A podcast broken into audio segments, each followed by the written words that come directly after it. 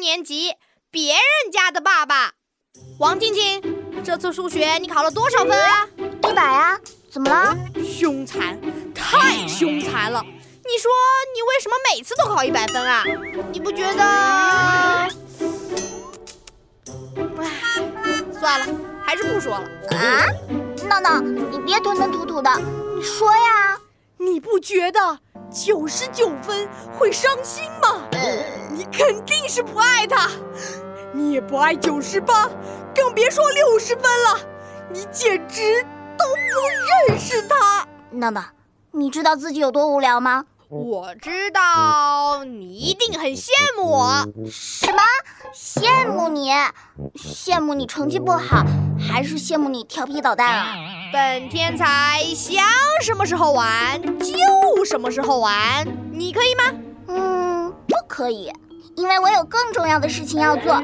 我每天放学和周末都要上补习班，数学思维和编程，好词好句和作文。啊，难怪你能考一百分啊！嗯，其实有一点，我还挺羡慕你的。啊，我没听错吧？班长静静说羡慕我，闹得别闹。说真的，我好羡慕你有很多一起玩的好朋友，虽然你们在一起经常捣蛋。什么捣蛋？我们那是男孩子之间的友谊，你懂不懂？哦，友谊。你和刘子豪一起踢足球，踢破了窗户；你和卡卡一起玩滑板，结果摔了个大马趴；你们还传纸条，结果被老师发现了。你为什么说的都是我们干的坏事儿呀？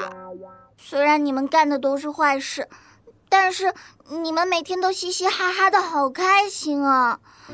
我最最羡慕你的，就是有一个爱陪你玩的爸爸啊！我爸爸？嗯，对啊。你爸爸爱和你玩，天天都在你身边，天天宝贝儿子天才呢。我爸爸在外地工作，不能天天陪着我，所以我好羡慕你啊。那倒是，我爸爸可好了，他经常陪我踢球、玩捉迷藏。哎，要不然你想你爸爸的时候，就到我家来玩。我爸爸经常把小动物带回家来照顾，小刺猬啦，小鹦鹉啦，我们家就像一个动物园，可好玩了。来我家，让我爸爸给你介绍小动物。真的吗？真的。但是你要答应我，以后不要再告老师了。嗯。那拉钩上吊，一百年不许变。你不捣蛋，我就不告诉老师。好。